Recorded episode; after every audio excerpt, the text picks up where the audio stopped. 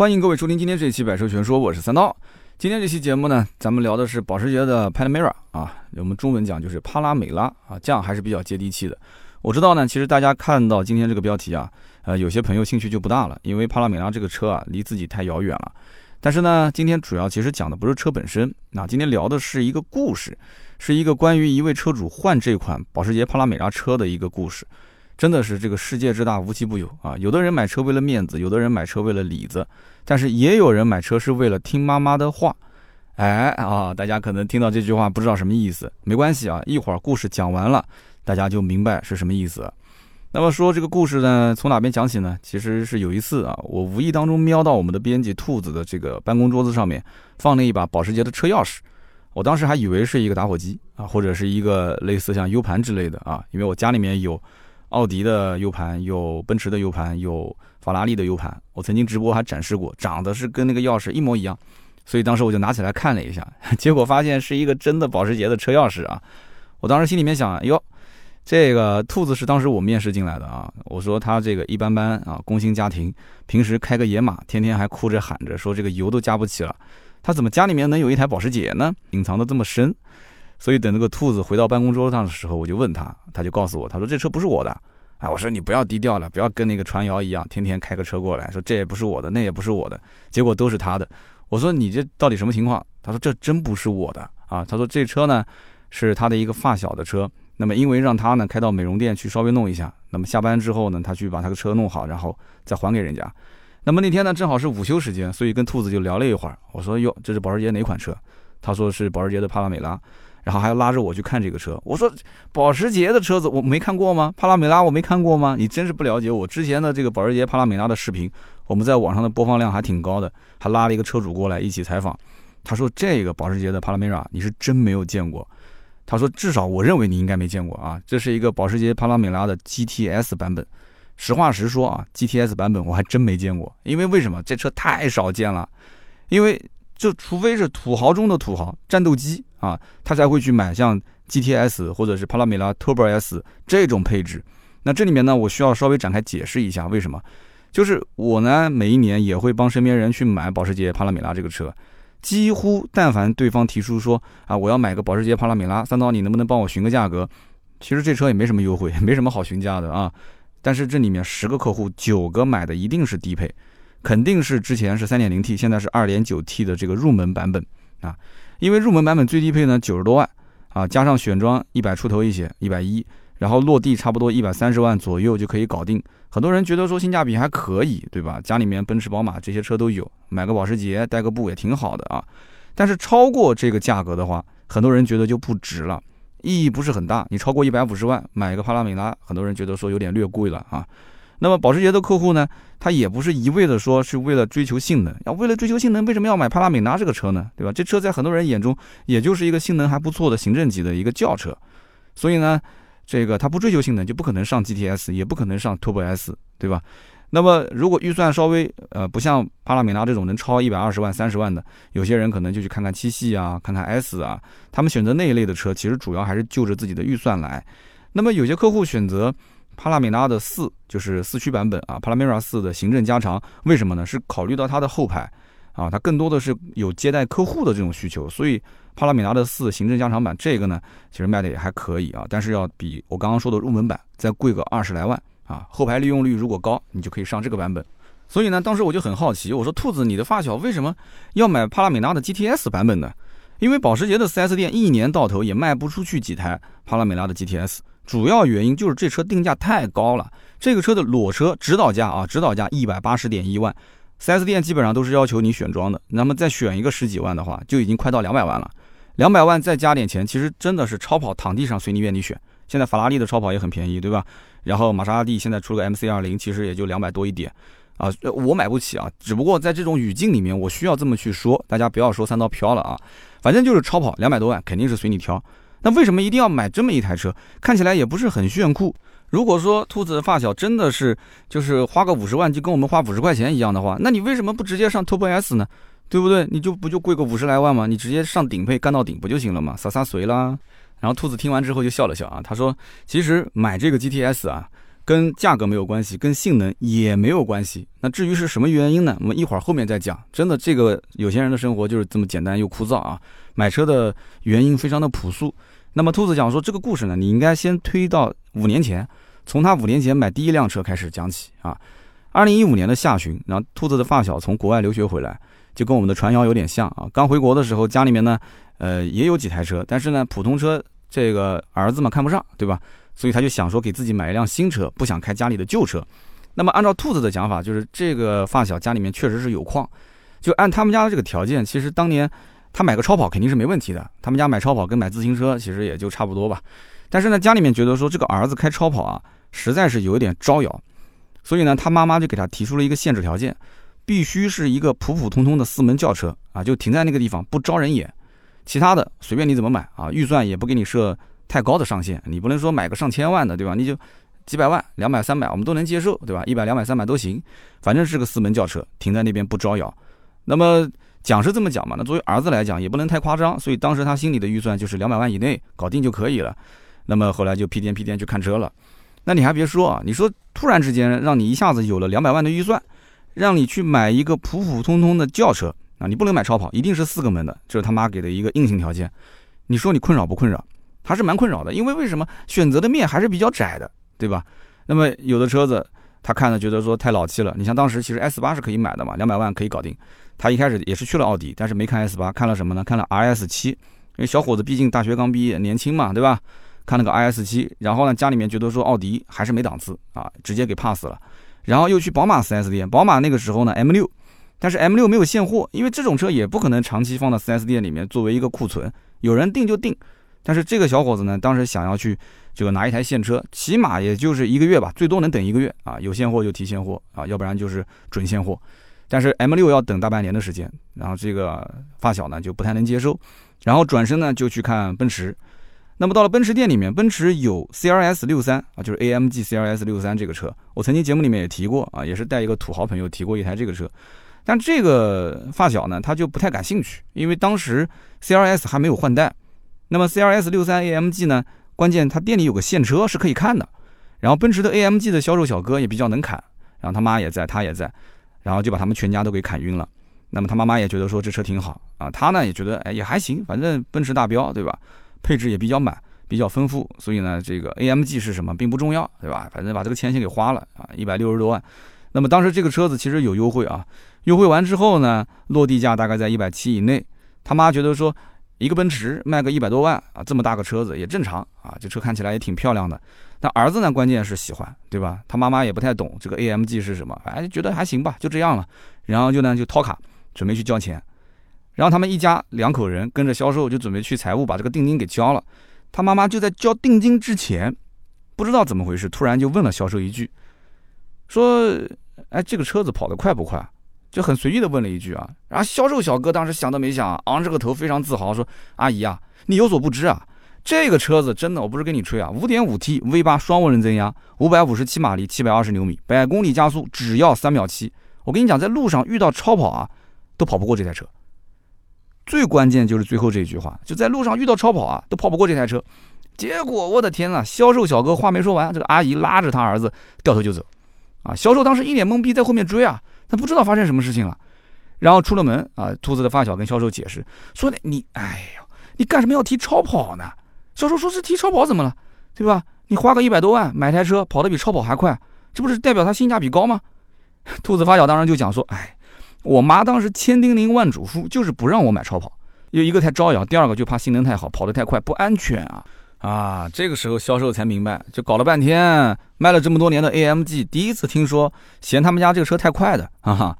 这个呢是真人真事，但是这个也让我想到了网上之前有一个小故事啊，说有一个老奶奶啊跑到菜市场去买橘子，第一个商贩就问他说：“老人家你想买点啥？”老人就讲了说：“我要买橘子。”那小贩就说。我这个橘子呢是又大又甜，啊，老奶奶刚拿起一个橘子，然后就赶紧放下来了，掉脸就走，一句话也不说。那小贩也是一脸懵逼啊，就跟这个 AMG 销售一样，哎，奇了怪了，又大又甜，这你怎么还不买呢？然后老奶奶又来到第二家，这个小贩呢，哎，比较精明，他就问，他说老人家，你这个买橘子是自己吃还是送人啊？呃，老奶奶就说了，说哎，我这个呢是买给我儿媳妇的啊，我们家儿媳妇怀孕了。那小贩一听就明白了，这。给他儿媳妇买橘子，就孕妇喜欢吃什么酸嘛，对吧？酸男辣女嘛，所以呢就说，哎，我们家这个橘子你是不是想买酸的？他说对，那我给你挑几个酸的啊。然后小贩就挑了几个，说这几个我是包酸啊，包酸不包甜。那么结账的时候啊，这个也挺狠的啊。结账的时候，小贩又说了一段话，你光是把橘子卖出去，这个不够厉害。他说，我们家这个柚子啊，你看这个大柚子啊，你可以带几个走。为什么呢？因为柚子里面富含天然的叶酸。这咱们听友里面如果有怀过啊，这个听友都是男的，就是听友的这个老婆如果有怀孕过，对吧？你可以问问他啊。你要如果关心他，你肯定也知道，孕妇是一定要吃叶酸的嘛。天然叶酸当然更好了，可以预防贫血，也可以促进胎儿的发育，对吧？让胎儿更加的聪明、更健康。这老奶奶当然听了，二话不说就拎了两个大柚子就买走了，对不对？所以说啊，行行出状元。啊，特别是做销售，你只要细心去发掘客户的需求，你不要光是自己讲，你要去挖掘他的需求，然后用专业的知识去介绍你的产品，去满足客户的需求。其实卖什么都一样啊，销冠就是这样练成的，你只要有心就可以啊。那么奔驰的 AMG 小哥看起来其实这方面还是差一点火候啊，临门一脚，最后就是错过了啊。兔子的发小也是错过了尊贵的成为奔驰车主的机会啊。那么 BBA 全部被 pass 掉了，兔子的发小也不知道该买什么车了。那段时间，他就天天上网啊看车评，哎，无意当中看到一则广告，叫“气质小总裁玛莎拉蒂吉伯利”，那么一下子就吸引他注意啊，就研究了一番，说这是什么车？玛莎拉蒂怎么出了一个小总裁啊？吉伯利，后来发现这车还可以啊，而且四个门也符合他妈的要求，对吧？妈妈的要求啊，然后三点零 T，三百三十匹马力，五百牛米，也不是很暴力啊，动力也够用，关键提速五点六秒，对吧？他妈肯定能接受啊，然后也干不过超跑，最关键。所以他回去跟他妈就说了一番。那么说到价格的时候，他妈妈一听说，哇，这车子其实落地都不到一百万，他当时就觉得很震惊啊。就自己儿子之前那台都快刷卡了，一百大几十万，现在一下子降到了一个不到一百万的车。说他儿子是不是有什么其他的要求啊？说你要有其他的需求，你要真缺钱，你跟你妈讲啊，你不用把这个车子方面，呃，预算扣那么多。他说不是的，说这个爸妈真的，你们也是一路苦过来的啊，这个车子已经很好了，对吧？他妈当时觉得说是哇，这孩子太懂事了。其实我觉得这应该是为下一台车换车做准备啊，太懂事了，所以很开心的就给他儿子转了一百万。那么除了这个买车的九十多万，剩下来的钱，对吧？十来万、十万不到吧，就是留给儿子将来去加油，对吧？就是反正你刚创业嘛，也可能相对来讲需要花钱，但是真的需要的话，家里还是会支持的。就买车这一百，你就反正正常拿去花吧。他妈妈呢，当时肯定是听过玛莎拉蒂的，但是儿子有一点没有提，也是很怕提这件事情，就是我们知道意大利汽车的二王一后，对吧？二王兰博基尼、法拉利，以后就是玛莎拉蒂。他不能这么说，他要是这么说，他妈妈又是联想到超跑，一联想到超跑，他妈肯定又不让买。所以他就说，啊，这车子呢是原装进口的，意大利原装进口啊。他妈一听啊，那这没问题，对吧？意大利原装进口嘛，对吧？奢侈品。所以呢，兔子的发小用九十多万的落地价，而且还选装了一些选配，买了一台二零一四款的当时的吉伯利三点零 T 的一个标准版入门版本。那么吉伯利在二零一五年的那段时间，其实还是挺火的。啊因为那会儿吉伯利是刚刚进入国内市场，时间不是很久，两年都不到，在路上的能见度不高。那么在没有吉伯利这款车之前，很多人应该了解过，玛莎拉蒂的名号还是非常响的，它几乎是可以跟法拉利、兰博基尼同名的。虽然说它的超跑还是有争议的啊，它的 GTMC 啊这些车，有些人还是有争议。但是不管说他们家的这个总裁也好，还是怎么也好，他总裁其实也是一个一百四五十、一百六七十万的车，所以。玛莎拉蒂的调性还是比较高的，但是吉伯利这个车子就打破了它之前的那种调性，就卖到了一个不到一百万。其实老玛莎拉蒂车主那个时候还是很有意见的，但是对于他来讲啊，他作为一个新的玛莎拉蒂车主，买了一个小总裁，那他很开心啊，对不对？玛莎拉蒂的牌子，小总裁的称号，不到一百万的价格，再加上玛莎拉蒂的特调声浪，那声浪确实也很好听啊。所以当时买这个车的客户可以说个个买到手都说真香啊。但是呢。啊，买车的激情一时爽，买完之后呢，小问题不断。所以呢，我总结叫做自古美车多娇贵，哈，美车多娇贵。外表看上去很炫啊，声音听起来很浪，但是真正用起来的时候，这车子问题还是挺多的。哎，大问题没有，但是小问题不断。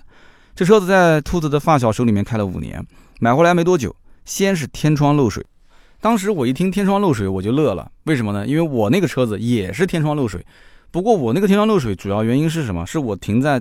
路面的停车场，地面停车场，然后旁边正好有棵树，经常会有落叶，灰尘也比较大，所以就导致一年你要去通一次那个天窗的排水口，如果你不通的话，那排水口堵了之后，它那个下雨天啊，就会水就淹过了天窗中间的排水的那个位置，然后就淹到了我的 A 柱啊、C 柱啊这些地方，那个天窗就明显会有水滴下来。他说不是的，他说他这个就是之前那个天窗的机械结构是有问题的，所以前前后后修了三次，最后才修好。那么紧跟着呢，就是车机死机啊，车机死机送到 4S 店，其实问题不大，但是你需要去调试，那么要花好多时间。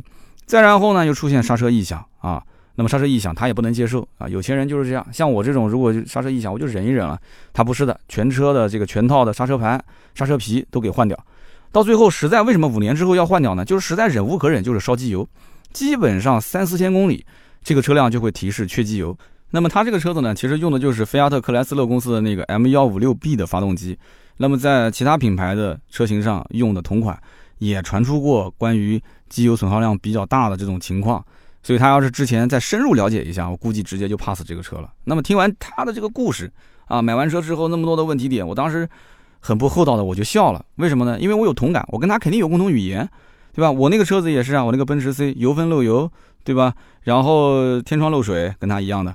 然后再加上我那个换挡拨片的盒子里面的零件掉了啊，空调的这个鼓机异响，我的情况其实比他还多呢。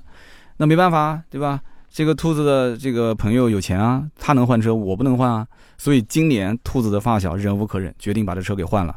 那么既然要换车，对吧？档次肯定是比吉波利要再高一些啊。那中国人换车基本都按照这种条件来。那么加上这五年他自己也做小小买卖啊，就挣了点小钱，所以呢，普通的 BBA 就看不上了。我们讲什么叫普通 BBA？普通的 BBA 就是奔驰、宝马、奥迪。那么有钱人的 BBA 是什么？有钱人的 BBA 是保时捷、宾利、阿斯顿马丁。所以你以后再提 BBA，你要问清楚到底是指哪个啊？不是说奔驰、宝马、奥迪就 BBA 啊？保时捷、宾利、阿斯顿马丁那那是土豪眼中的 BBA。所以这一次他的预算应该讲在三百万上下。但依然还是老问题，就是家里面还是不让买超跑，一定是一个看上去普普通通的四门的轿车。然后兔子的发小当时第一个反应就是去看宾利，对吧？但是这个宾利呢，四个门的什么车呢？飞驰，这个飞驰又太老气了，就很明显就不适合他这个年纪啊，给他老爷子买那这没问题。那么如果不买飞驰的话，那店里面还有一个欧陆的 GT 啊，欧陆是双门，欧陆双门家里面肯定不让买，对吧？太招摇了。所以就只能是对吧？离开宾利店啊，其实还有点，其实他蛮喜欢宾利的，但没办法买不了。然后转头呢，就去阿斯顿马丁的店里面，他觉得说，阿斯顿马丁他妈妈肯定喜欢，对吧？看上去长得跟福特一样啊，就跟他妈妈说这就是福特的高端品牌，他妈肯定也信。这个车呢肯定是足够低调，对吧？那么对于他来讲，买的其实就是个调性，至于开什么车无所谓。但是到了阿斯顿马丁店里面一看，他发现除了 DBX 是一个 SUV，其他都是跑车。那跑车肯定是两个门的嘛，没办法，那买不了啊，他也不想买 SUV，所以只能是告辞，再想想办法买其他的车。最后呢，退而求其次啊，到了保时捷的 4S 店，说去看看吧，保时捷看看有什么车合适。然后看了一圈，发现跑车也买不了，对吧？911买不了，那怎么办呢？帕拉梅拉，所以就绕了一圈，看到了帕拉梅拉。这帕拉梅拉当时他也没怎么了解，但是他朋友有人开啊，所以他在这车子里面前前后后坐了一下，然后试驾了一下，感觉还行，这车对吧？平时开出去。出席一些商务活动啊，自己带个步啊，都挺好的。而且相对于之前的那个吉博力来讲的话，档次也算是提升了。帕拉米拉是跟大总裁对标的，对吧？毕竟以前是小总裁，等于是小总裁换了大总裁了嘛啊。那么保时捷的销售当时也是极力推荐，就是说，哎，哥们儿，看你也挺有兴趣的，那你不如就买一个 2.9T 的入门版，对吧？或者说你要是真的要是商务接待用后排用的比较多，你就买我们的帕拉梅拉的四啊，行政加长版。那么保时捷的车呢，基本上都是选装。然后呢，你把订单先配好，配好之后发给厂家，发完厂家之后，厂家确认了你的订单，然后再排产，排完产完之后发货，然后到岗，到岗报关，报完关之后再到 4S 店，所以他要等很长一段时间。但是兔子的发小之前我们讲买玛莎拉蒂的时候就不想等，那么这次买到保时捷，他更不想等，对吧？他想我有没有现车？没有现车。那最快是什么车？最快是什么车啊？最快的一台车就是 Panamera 的 GTS 这个版本，所以。说到底，他买这个车的原因是什么？就是因为提车速度快，非常的简单粗暴，很朴实的一个理由。所以有人讲说，我的天，花两百多万，你要知道一百几十万，我刚刚前面讲一百三十万落地的保时捷的帕拉梅拉，他花个两百三十万落地买个 GTS，他不差这一百万吗？那这边有个大前提就是，它本身预算就在三百那边摆着，对吧？你销售如果说真的要推销这个 GTS，他自然会说 GTS 的好，是不是？那这里面细节我们就不展开了啊。那么这个 GTS 呢，裸车价官方指导价一百八十万一，然后店里面选配配了十七万六千三的配置，因为是店里面提前选好的，所以这个车子呢，现在正好是在港口，4S 店只要从港口提回来，很快啊，一个月不到就可以到店。那么加起来一百九十七万六千四，然后落地价格两百三十万左右。这一期的图文啊，实拍图片我们在订阅号上都有，大家可以去看一看。真人真事啊，车子的实拍，大家可以配合图片一起来欣赏一下这台两百三十万的保时捷的帕拉梅拉。其实这台 GTS 版本的帕美啊，它的配置已经非常丰富了，但是你不选个十来万的配置，就感觉这个保时捷没穿衣服啊！真的就是纯裸的保时捷，从来没见过，对吧？所以还是硬选了十七万的配置在上面，那可以说是满配中的满配了，是不是？那么既然聊到这里的话，我觉得我们可以稍微的带着聊一聊。保时捷帕拉梅拉这个车的历史，那为什么我们今天标题叫做“为什么保时捷帕拉梅拉难寻对手”？我们今天这期节目不是充值啊，我们只是讲个故事，然后顺带聊一聊这个车，那么分享一下我们的一些观点、一些知识点。其实啊，保时捷帕拉梅拉的历史并不算久，它真正意义上的第一台车也只能追溯到2009年啊，当时保时捷发布的底盘代号是970的帕拉梅拉 S 和帕拉梅拉 4S，今年才2020年，也就是十一年的历史。当然了，如果你要是保时捷的粉丝啊，你说我不同意，那你可能会讲，你说，哎，一九七七年的时候推过一台，当时是前置发动机、掀背尾门，一个三门列装车，当时是保时捷的九二八，对吧？或者是保时捷一九八八年推过一个九八九的概念车。但是如果你把这两台车要算到保时捷帕拉梅拉的车型历史里面，我觉得其实有一种强行拉伸它的历史沉淀的感觉，那就不是我充值了，那是你被充值了。啊，而且大多数去买保时捷帕拉梅拉的人，他不会说像那种九幺幺的粉丝会有那么那么传统的，就是对于它的历史代际会很讲究，对它的传承看得那么重。没有，帕拉梅拉这个车子其实是一个非常商业化的产品，没有那么重的一个历史代际的要求。所以帕美的客户有点像什么？非常像卡宴的客户群体，他们的需求点非常的实际，就是我要一台能舒舒服服的。坐上四个人，你也可以选装选装成五座版，就是能坐上五个人的保时捷，就这么简单。首先你是个保时捷，然后是一个哎这么大一个车，有这么多一个空间，对吧？那就可以了。所以保时捷帕拉梅拉当时推出的时候，有很多的保时捷的死忠粉丝非常非常的反感啊，强烈反反对就是保时捷生产这样一类车，因为保时捷之前为了挣钱已经做过一个卡宴了，对吧？你说你缺钱，好，你做个卡宴，卡宴卖得好，那我能接受。死忠粉说：“你你不能说因为缺钱，最后这个品牌就没了。在他们的心中，保时捷是一个专注于赛事和性能的厂家，一个造出了911这种非常经典车型的厂家。你怎么能去卖像卡宴这种车呢？好了，那卡宴出来之后，我们退一步吧，接受。现在你又出了一个帕拉米拉这种车，这个我完全不能接受啊，对不对？离经叛道啊，不可饶恕。就真的很多人就不能理解这种行为。你保时捷为什么要造这种车？”那么相同的这种话，后来在保时捷的马 can 这个车推出之后，也是那个话骂的比这还难听，我节目里面就不能说了。甚至啊，不少粉丝根本就不看好马 can 这个车，觉得说马 can 这个车调性也低，对吧？卖的又这么便宜，这车子对于保时捷来讲就是一种伤害，今后肯定是会从这一个车型开始走下坡路。很多的保时捷粉丝都是这么认为的。结果呢，可以讲市场是狠狠地扇了他们一耳光。啊，教育了一下这些保时捷的粉丝，说你们这些粉丝天天光说又不买，啊，时代已经变了。二零一九年的时候，卡宴和马 can 已经成为保时捷实现全球销量最大幅增长的主要推动的两个车型。那么其中卡宴二零一九年啊，全球交付量九万两千零五十五辆，二零一八年同期相比的话，增长了百分之二十九。那么马 can 呢，二零一九年全球的新车交付量高达九万九千九百四十四辆。接近于十万辆，就差我们那五十六个人，五十六个人赶紧买啊！你当时要不然的话，就马 can 的话，一九年就十万台了，就差那五十六台。就保时捷也是挺有意思的，做数据做的就那么精确。要如果是我的话，直接修饰一下就十万台了。二零一八年同期相比增长百分之十六。那么至于保时捷的帕拉梅拉，虽然保时捷官方没有公布具体的交付数量，但是根据保时捷当时披露的信息，我们可以推测帕拉梅拉的市场份额应该是占到它整个保时捷的百分之十六。啊，保时捷二零一九年交付是二十八万零八百台，所以推算一下的话，它一九年帕拉梅拉应该差不多在四点五万台左右。四点五万台，有人讲这个也不是很多嘛，就是划算到每个月也就是四千来台车嘛。哎，确实不是很多，但是你要知道，这是一辆落地价格已经是破百万的保时捷帕拉梅拉，这种销量你放到其他的就是百万级以上的车型里面你去看，这个销量是非常惊人的，而且又没有优惠，而且还要选配，对吧？这里面还不算之前保时捷卖出去的老款车型啊，还有二手车市场上流通的那些保时捷帕拉梅拉，所以这种数据是很恐怖的。所以为什么讲说保时捷是全球利润率最高的车企之一呢？其实你要是回顾啊，之前保时捷帕拉梅拉刚刚出来那一会儿，它也有过。这个痛苦的时期，销量不是很好，特别是二零一三年中期改款之前那一代，颜值配置都不是很能打，甚至可以说它唯一拿得出手的就是一个保时捷的 logo 啊！你真的有信仰对吧？你你你确实说有这种需求，你要空间对吧？你不买九幺幺，你买它。那么很多车迷吐槽是吐槽什么呢？好，你既然造出这么一个车，那你至少你要保持保时捷那种调性吧。但是这个车子呢，你不管怎么看，它的车屁股都特别的臃肿。但是车头又很秀气，就有一种强行拼接的那种感觉，所以不少人都觉得说这车不好看啊。那既然不好看，我都一票否决了，我干嘛要买呢？审美真的是一个很神奇的事情啊，设计师非常的重要。那么经过二零一三年的小改款之后，保时捷的帕拉梅拉啊，它的整个销量开始节节攀升啊，就开始有了有点像现在这种造型了。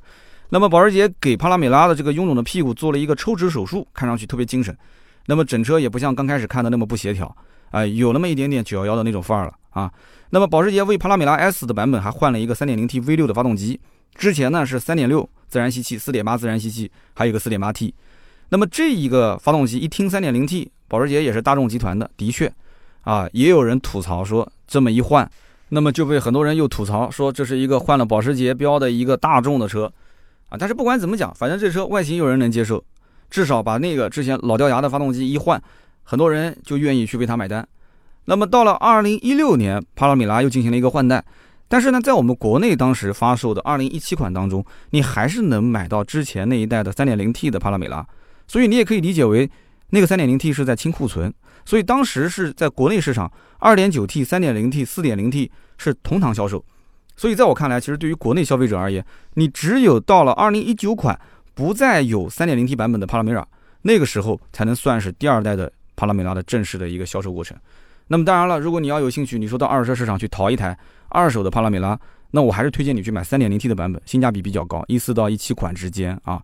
那么之前呢，你像3.6的或者是4.8的版本太老了，真的，不管是造型啊，就是以前那个造型跟现在造型完全不一样，还是说它的发动机动力，包括它的自吸的发动机，其实整体来讲啊，开起来的感觉也不会有你想象中那么美好。然后它的顶配 4.8T 其实是有。机油损耗比较大的现象，那么保时捷呢也是给帕拉梅拉进行了就是现在新款啊整体的换代，但这次应该讲还是比较成功的，外观内饰配置大变样，科技配置也是大幅提升啊，大家也都看到了，我之前有详细的介绍，我就不在节目里面去赘述了，你可以听我往期的节目。那么最关键就是它的这个发动机这套动力总成，用了那一颗 2.9T、4.0T 的发动机，4.0T 发动机还用在 GTS、Turbo S、Turbo S eHybrid 这个混动版本的车型上。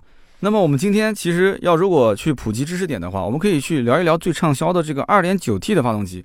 那么关注保时捷的朋友，其实或多或少应该了解过，就是这个 2.9T 的发动机在奥迪上面是可以看到的，确实没有错。而且不仅仅是在奥迪上能看到，而且这个发动机它就是奥迪主导去研发出来的，所以你可以理解是把奥迪的 2.9T 放在了保时捷的车上。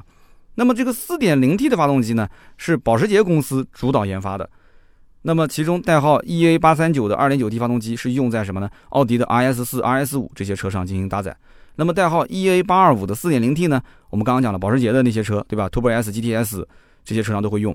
那么，在同样是大众集团旗下的宾利车上也是在用啊，宾利上面的那个四点零 T。同时，奥迪的 RS 六、RS 七用的也是这个四点零 T 发动机。所以这样一讲，大家都很熟悉了哦。二点九 T 是奥迪主导，四点零 T 才是真正的保时捷。所以也有人会讲这么一番话，这个其实也没什么错啊，也没什么错。那么甚至于有些人会说，那么发动机动力总成是不是都一样呢？其实不是的。为什么讲不是的呢？这里面大家都应该了解，发动机它可以做出不同的调教，配置方面也可以做升级，对吧？那么布加迪、宾利、兰博基尼，包括现在下面的这些什么西亚特、斯柯达，那这些都是大众集团的。它很多动力总成是通用的，但是调教是不一样的。保时捷给到的调教和配置跟奥迪的 RS 系列其实都不一样，而且它自家还有一个，对吧？独门绝技就是 PTK 的变速箱。没听说奥迪用 PTK 的变速箱吗？是不是？那么奥迪上面用的是什么呢？RS 系列用的是采孚的 8AT 的变速箱。那么具体哪个变速箱好，这个很难分个伯仲。而且呢，大家我相信听友里面应该百分之八十以上的人都没有开过吧？啊，PDK 跟八 AT，你说我能说出它非常细微的差别，那你很牛逼，那你可能是职业车手。但是呢，大多数人有一个共识，就是保时捷如果没有 PDK 的变速箱，它就失去了这个灵魂，给人一种挂羊头卖狗肉的感觉。那有人问了，那保时捷的家里面有没有不用 PDK 的呢？还真有，什么车呢？就是保时捷的 Macan，Macan 用的就不是 PDK 的变速箱。哎，就是我们讲的这个财富的八 AT，这也是为什么很多人去吐槽马 can 的原因。为什么我说节目里面我我那些说他骂他的话，我都不好在节目里面说，就这个原因。所以说现款，我们还是回到帕拉梅拉上来讲，现款的帕拉梅拉为什么卖的那么好？那么这样的一理解，其实顺理成章了啊。那用的发动机也是不错的，那变速箱呢？PDK 对不对？这台车改款之后，里里外外都是发生了非常大的变化。动力系统呢，不管是口碑啊，还是说这个车子的外观内饰、颜值、科技感、辨识度。然后包括之前你看路上的这种保值率啊，对吧？就是保有量啊，大家都觉得说我不会作为一个很另类的客户，我反正买这个车子，大家路上也挺常见的，也不算太高调，对吧？还是可以的，就是要一辆舒舒服服的保时捷，四座也好，五座也好，所以它就吸引了那些预算大概在一百五十万以内的这些土豪的目光。而且你会发现，家里面但凡有保时捷帕拉梅拉的客户啊，基本上要不就同时是 BBA 的车主，要不就曾经是 BBA 的车主。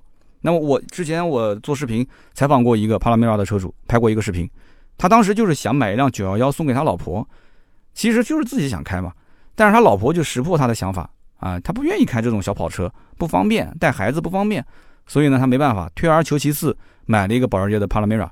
那么类似这样的客户其实很多，因此呢我总结了一下啊，就是每一个帕拉梅拉的客户心中都有一个九幺幺的梦啊，或者说曾经有过九幺幺的梦，这个绝对不夸张啊。那么其次呢，就是保时捷现在把帕拉梅拉的调教可以说，呃，让你开的不像是一个五米多的大车，就是驾驶感觉还是比较的轻松的啊，转向也比较的精准。所以呢，同级别当中，你用其他的一些什么 S 级啊、七系拿过来进行对比，那根本就不是一个概念。你不信，你去试一下就知道，完全就不是一个概念。那么你会理解，就是开这个车的时候，为什么会有一种紧绷的感觉，对吧？它虽然说刹车油门还是有点偏重啊，但是你要的这个开，你开它，你是把它当跑车开的。你不是说买一个什么行政级悬挂特别软，然后在那边开，那你去买 S 嘛，没毛病，对吧？你要是轻松好开一点，你就买个七系，也不至于像帕拉米拉这种完全就是偏向于什么运动调教的。但是有一些女性车主其实对这个车啊，这种比较重的油门踏板和刹车踏板，还是会觉得有点不友好。那么最后也是最关键的一点，保时捷在这个价位当中，在大型的豪华四门轿车里面，基本上很难找到对手。下面我们就要展开去聊啊，这绝对不是一期说什么为了充值、为了舔它的一期节目。你去听我分析，你就知道了。宝马其实是希望用自己家的七系、八系对标保时捷的帕拉梅拉。那么奔驰呢？呃，一开始它有 S 级，对吧？包括有 AMG GT 这两个系列去对标。那可能有人要问了，那奔驰的迈巴赫系列呢？迈巴赫的 S 级，迈巴赫 S 级非常成功，就是它的营销的点其实是我们也可以列一个标题，叫做为什么迈巴赫的 S 级没有对手。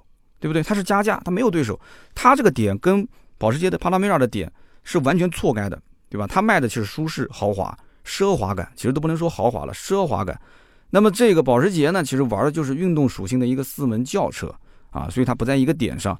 你要如果觉得说，呃，宝马还是不够运动，然后奔驰的这个标还是不够豪华，那么奥迪就不用谈了嘛。那好，那你回到保时捷的店里面，这帕拉梅拉的车主他会觉得说，哎，这个适合我。那么有人讲说，真的没有任何对手吗？其实曾经有啊，只不过自己把自己给玩死掉了啊。就是我们前面提到的玛莎拉蒂的总裁，不是我们说的那个车主啊，就是兔子发小前面的那个小总裁，是真正意义上的玛莎拉蒂总裁，是那个卖到一百四十多、一百五十多、一百六十多的那个大总裁。这个勉勉强强可以算一个对手，但是现在基本上大家都看不到了，对吧？不过你要推回到几年前，总裁确实是在这个价位当中的一个豪车的代表作啊。你在路上现在是能见度越来越少，越来越低，基本上大家很多人都忘了说花个一百五十万买什么车，没有人会想到说买总裁。一方面，玛莎拉蒂的品牌也是走下坡路，然后调性上让很多人会想到什么？一提到玛莎拉蒂，微商团队喜提玛莎拉蒂啊，都是想到这个段子。另外一方面，玛莎拉蒂的车型更新换代特别特别的慢，所以呢，它的整个的品牌力包括产品力就一直在下滑。很多人其实还是挺喜欢玛莎拉蒂的这个品牌的。你看前段时间 MC 二零。对吧？上市哇，大家就很震惊啊！媒体是铺天盖地的报道，啊，说玛莎拉蒂终于出了一款正儿八经的跑车了，MC20，价格也不是特别的贵。那大家至少心理上能接受它玛莎拉蒂定这么一个价位，它的这个品牌的整体的这种在跑车领域的调性还是有人认的。但是你看看现在的基博利也好，啊，这个我们刚刚讲的大总裁就不用说了，大小总裁卖的都不行，对吧？莱文迪、莱万特、莱万特卖的其实也不好，混的也很惨。所以现在来看，如果说你告诉我有一个人拿玛莎拉蒂的总裁去跟保时捷的帕拉梅拉做对比，反正这种事情在我最近这几年卖车的过程中从来没有见到过。有没有人买大总裁？有，凤毛麟角。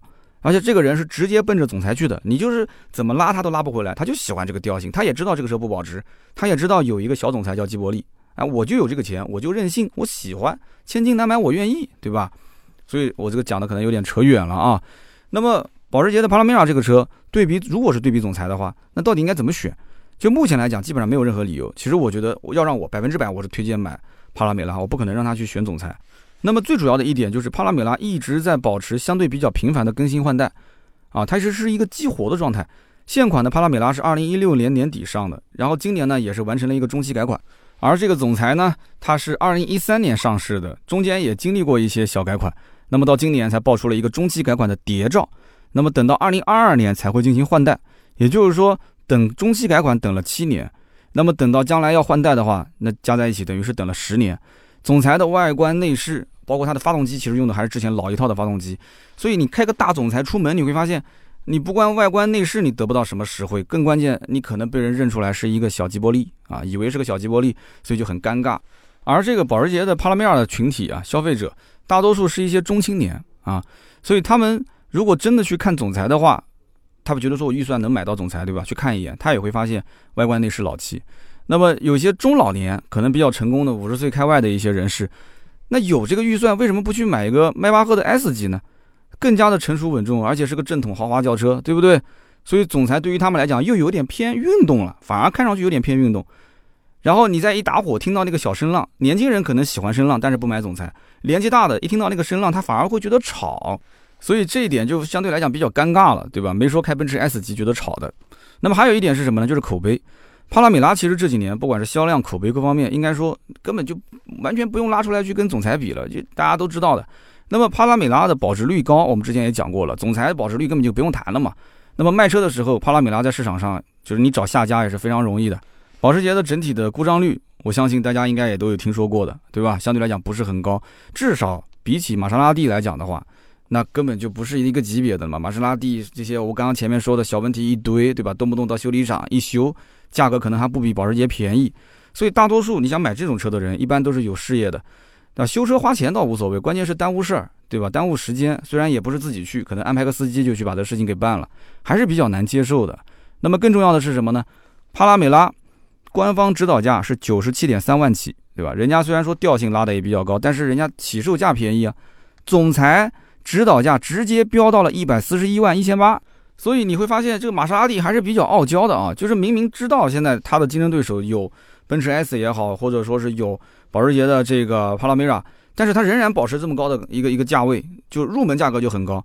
帕拉梅拉的 2.9T 的一个低配版本裸车价，其实我们刚刚说了，加上选配也就是一百多，落地也就一百三不到，对吧？总裁现在其实全系都是 3.0T 啊，我其实，在很多人印象中，2.9T、3.0T 已经是两个时代的产品了，3.0T 最标配的车型。一百四十多万，也就是十多万块钱的优惠，那么裸车在一百二十多到一百四之间，所以你只要稍微做一个对比，你就会发现，总裁相比于帕拉梅拉可以说没有任何优势，不管是价格、外观、内饰各个方面，你除了对这个车真的是喜欢到不行，否则应该讲你是不会去买的。而且除此之外，帕拉梅拉还有很多的版本可以挑，对吧？有标轴的、长轴的、列装的、插混的，然后动力方面有二点九 T 高功率的、低功率的、四点零 T 高功率的、低功率的、四点零 T 的插混，你都可以选。只要你的银子够，然后再加上各种花样繁多的选配的项目，所以这也是特别吸引年轻人的一个点，对吧？个性化的配置。那么，因此保时捷的帕拉梅拉一百多万你也可以买到，两百多万你也可以买到啊！就像兔子的发小花两百多万买了一个 GTS，那么如果换成总裁的话，你几乎没有什么可选的，你只能在它原有的型号里面挑一个，然后你觉得好你就买，对不对？所以总裁已经是一个过去式了，对吧？至少玛莎拉蒂推出的这些。高端的行政型的车还是比较失败的，到目前来讲是没有声音、没有图像，属于一种边缘的状态。好，那么玛莎拉蒂的总裁现在基本上自己把自己玩没了。那有没有其他的一些竞争对手可以和保时捷的帕拉梅拉进行抗衡的呢？有，比方说奔驰的 AMG 的 GT 四门系列。好，AMG 的系列我们之前也提到过，也提到过这个 GT 四门系列。说实话，奔驰的 GT 四门系列和保时捷帕拉梅拉还不太一样。GT 的四门系列是 AMG 独立研发的车型，所以本质上来讲，它更像是一个性能车。准确来说，官方定位是一个。高性能四门轿跑车，而这个保时捷帕拉梅拉呢，它更像是一个有运动属性的家用车。两个车的定义啊，其实不完全一样。它应该讲，保时捷帕拉梅拉还是属于一个豪华轿车的范围啊。但是奔驰对于这个 AMG 的 GT 四门系列，其实把它定义成是一个性能车。那么你讲保时捷帕拉梅拉也有性能车，帕拉梅拉不是有 GTS 吗？兔子发小买的那个版本也有 Turbo S 吗？哎，的确，这两个版本你可以把它定义成是性能车，但这个很贵了。这已经两百多万了，所以同样都很运动，但是奔驰的 GT 四门系列是性能车加四门轿跑，而保时捷帕拉梅拉是一个跑的还算挺快的豪华轿车，你这么理解就可以了。那么从价位和动力水平上来讲，GT 四门系列当中，GT 五零这个版本和保时捷帕拉梅拉的 2.9T 低功率版本，它其实可以对标，是一个档的。那么 GT 五三，之前看我直播那天，我是跟远洋我们两个人去试驾这个 GT 五三，GT 五三。是和 2.9T 高功率的保时捷帕拉梅拉，就是 S 版本，它是在一个档的。那么 GT63S 和保时捷的 4.0T 的这个高功率版本，比方说 Turbo S，它是一个档的。那么至于说兔子那个发小买的 GTS 怎么不在里面呢？还真的不在里面，因为奔驰的 GT 四门系列你找不到一个跟它直接竞争的这个对标车型。那么你理解清楚这几点，你基本上就能知道哦，保时捷帕拉梅拉和 GT 四门系列到底应该怎么选，就非常简单了。那么虽然动力水平都差不多，但是保时捷帕拉梅拉是一个可以舒舒服服驾驶和乘坐的。当然了，你想放纵一把，也可以偶尔啊去满足你激情的这么一个车。那么奔驰的 GT 四门系列呢，它是一个调教更加偏运动化、更加性能化。你即使最入门的 GT 五零，驾驶和乘坐感受上会更加紧绷一些。最直观的表现就是它悬挂会更硬、更颤一些。所以当你想要说买一款啊非常有面子的豪华轿车，作为一个家用、商用。代步的工具，哎，那么帕拉梅拉肯定是一个不错的选择。但是呢，如果你想买一个大玩具啊，更具有可玩性，而且家里面人也不让你去买什么双门跑车，那么这个时候，奔驰的 AMG GT 这个系列，哎，四门版本，那么对于很多外行人来讲，它非常具有迷惑性。看起来，哎，车子也够大，对吧？也是四个门，其实后排空间非常的小，对吧？也很容易去劝家里面的人说，哎，让我去买这个车，你开起来也很好玩，毕竟是个 AMG，对吧？那么相比于目前帕拉梅拉最低动辄都是一百多到一百二十万的裸车价，对吧？很多人会觉得说奔驰的 GT 四门的系列好像性价比更高，因为为什么呢？GT 五零的裸车价九十多万就可以搞定了。那么具体落地呢？你要看还要选多少的配置，但是也不用很担心，因为 GT 四门系列的选配啊，它是按照选装包来进行购买的，选装的项目呢不会像保时捷那样非常非常的多，你都不知道该怎么选，然后稍微一选你就选超了啊，没必要。奔驰的那个就是选装包，你要这个包那个包定好就这么多钱，其实呢也没什么优惠了，对吧？你啊如果说真的要是考虑的话，这两台车都没什么优惠，想好了你就下手就行了，买哪个都可以，对吧？我们讲的也很清楚了。那么在市场行情上来讲，两个车都没什么优惠，而且呢保时捷基本上选装都在十五万以上啊，奔驰也没有那么多强制，你要真的不选你就不选也无所谓。二手车的行情呢，我就这么讲吧，前段时间有一个一三年上牌的保时捷帕拉梅拉，那最老的那个版本，那么当时。车主的要价是四十三万，啊，我们实际给估的价格是四十一万。但是你想一想，都开了七年的，而且中间都已经，对吧？造型都不一样了，外观内饰都不一样，这车还能卖到个四十多万，我觉得应该讲非常非常保值了。那么哪个版本是最值得买的呢？目前新款，我觉得绝大多数的消费者，保时捷帕拉梅拉推荐的还是入门版，九十七万三这个版本啊，选个十来万的配置，那么落地呢一百二三。那么，如果说你对后排真的是有很强的要求，你长期坐后排，家里面有司机，经常接客户，那肯定是帕拉梅拉的四啊四驱版本，行政加长一百二十万六这个版本，那么大概还要多个二十万的预算。那么在节目的最后呢，啊，我们再回到兔子的这个发小的这个故事上，做一个最后的小分享，就是他的发小呢，当时讲了几点，就是车子在实际使用过程当中的一些不爽的点。首先呢，就是在停车场倒车的时候。那由于档位它一直在一档，所以低速状态下会有一些顿挫，还是比较明显啊。那么另外一点就是他觉得说这车原厂的真皮内饰虽然说质感很好，但是比较娇气啊，稍微划一下就会有划痕啊，痕迹比较明显。那么第三一点就是倒车影像画质，他觉得说跟这个车价有点不匹配啊，就是像素偏低，而且图像还有点变形。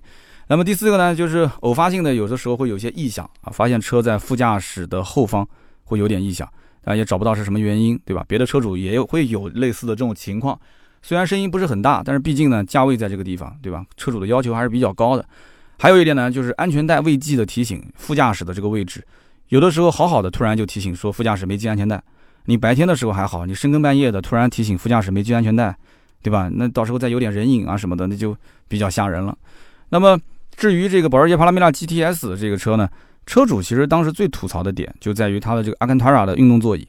有人讲说阿坎塔拉的运动座椅不是很好吗？哎，所以你要听一听车主是怎么评价的。车主说，这个运动座椅因为摩擦性非常非常好，所以他每次坐进去是双手撑着靠背，然后双脚发力把自己撑起来，然后缓缓的把自己放进去。啊，为什么要这么做？如果不这么做的话，你先坐进去，然后屁股挪一下，它那个阿坎塔拉的面料啊。摩擦性非常非常好啊，就是防止你会有滑动嘛，所以他要把你绑在这个车子里面，它摩擦力非常强，所以他会穿那种宽松的工装裤啊，一坐进去往后一退，裤子就撑歪掉了，所以他就很难受啊。下车的时候，结果别到时候对吧，里面的裤子就被看见了，小内裤都被看见了，所以以至于这个座椅他得要撑着座椅靠背，哎，然后来双腿发力再起身，然后扭动屁股来调整裤子，然后再下车。所以这就比较难受啊，但是这只是瑕不掩瑜的一点点，也不能说是缺点了，就是你要习惯它。但是呢，你在路上开的时候，它那个是 4.0T V8 的发动机，当这个发动机一咆哮的时候，三段式的尾翼缓缓的升起的时候，源源不断的动力输出的时候，身后传来的那种排气轰鸣的声浪，那这些难受就真的不难受了啊，就非常爽啊，很爽。所以说，这个有钱人的生活就是这么枯燥且快乐，对吧？呃，经济条件允许的话。对吧？家里面如果说到了这个价位要买车，你当然不用像他那样去买个 GTS 了，就正常的入门版的，其实还是可以接受的。好，那么今天呢，我们聊了那么多啊，从兔子的发小开始聊起，从基伯利我们聊到了保时捷的 Panamera，然后又聊了一下历史，又讲了一下它之前的竞品总裁，又聊了一下奔驰的这个 GT 的四门系列。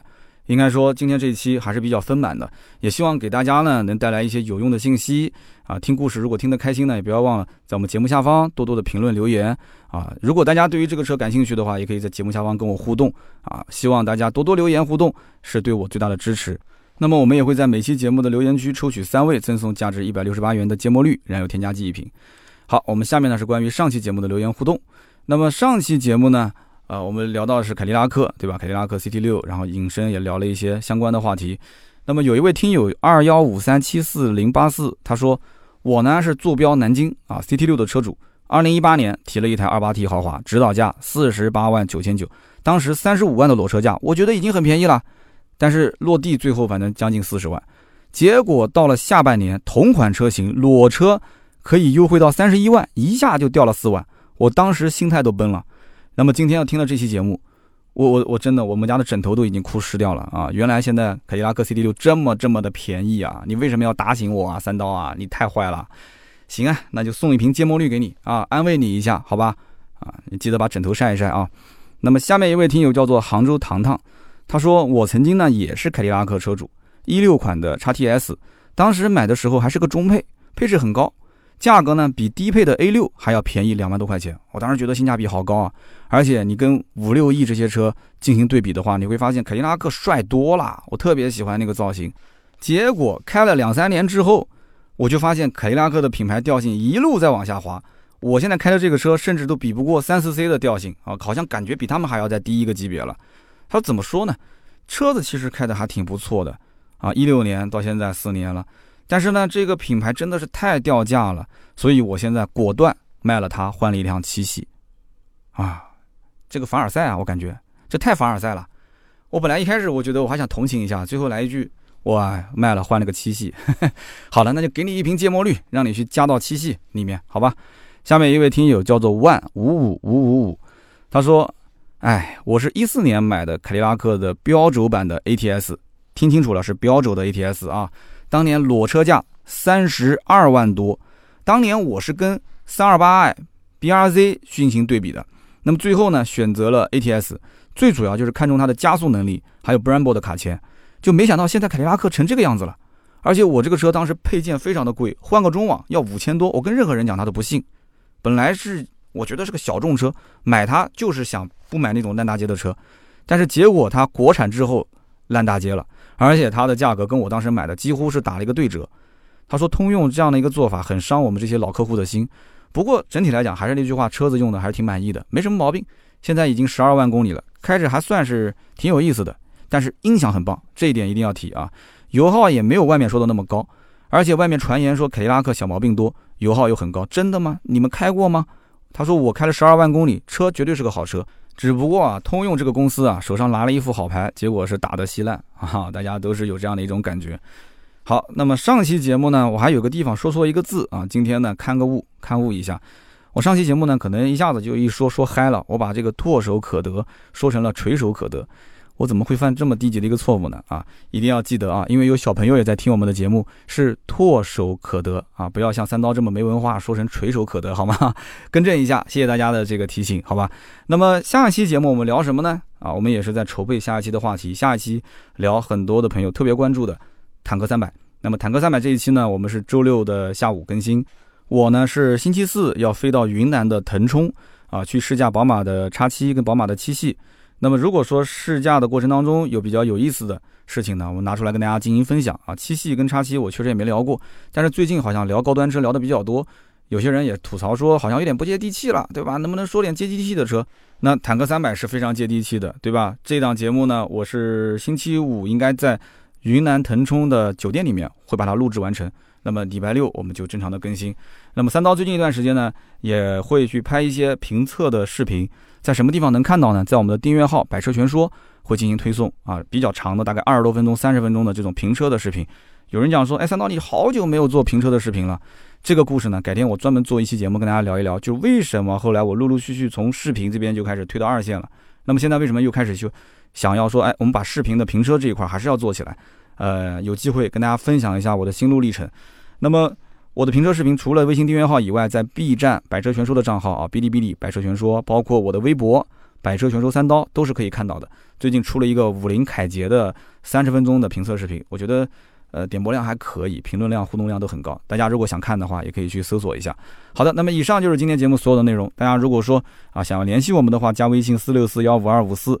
那么想咨询我问题啊，车型怎么选，或者说想咨询车价、新车、二手车的价格，都可以联系这个微信号。我们最近也是上了很多的一些小商品啊，我们的定制的头枕和腰靠，还有我们的其他的一些小商品，大家都可以在线上我们的盾牌的朋友圈看一看。而且最近看直播的人应该知道啊，我现在抖音也开始带货啦。如果大家玩抖音的话啊，每周一、每周四的中午十二点到一点。